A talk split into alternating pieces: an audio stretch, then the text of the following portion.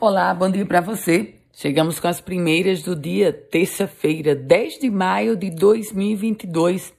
A procura por atendimento pediátrico mantém uma alta de até 115% aqui na cidade de Natal.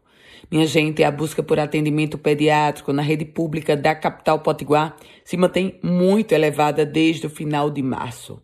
De acordo com informações da Secretaria Municipal de Saúde, na unidade de pronto atendimento do Pajuçara, a busca pelo serviço aumentou em 115% entre o final de março e o início do mês de abril. No mesmo período, a demanda cresceu 91% na unidade de pronto atendimento, na UPA de Cidade da Esperança.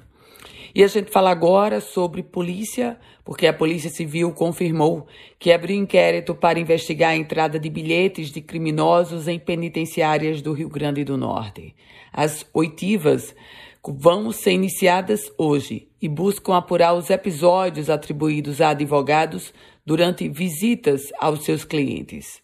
Segundo a polícia, o inquérito será conduzido pela delegacia de Nísia Floresta, o município onde é localizado o complexo penal de Alcaçuz. E a população potiguar, o povo do Rio Grande do Norte, se despede do prefeito de São Gonçalo do Amarante, do prefeito Paulinho.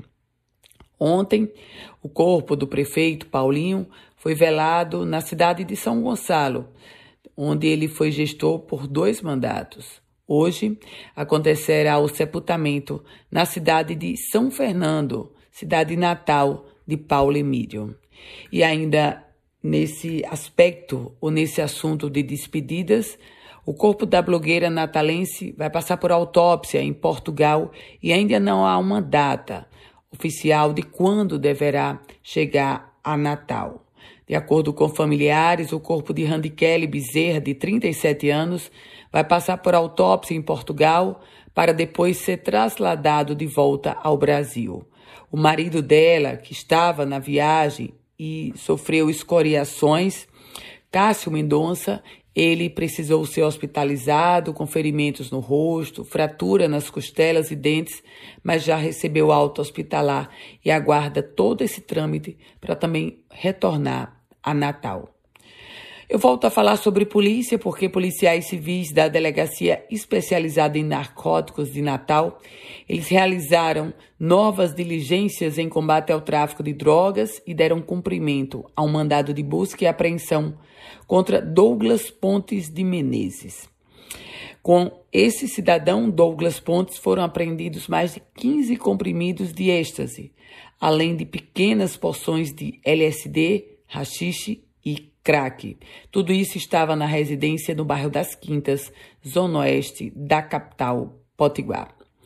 E o projeto de lei que prevê a concessão da isenção do imposto sobre serviços de qualquer natureza, o ISS, para concessionários de transporte público em Natal, já conta com seis emendas na Câmara Municipal.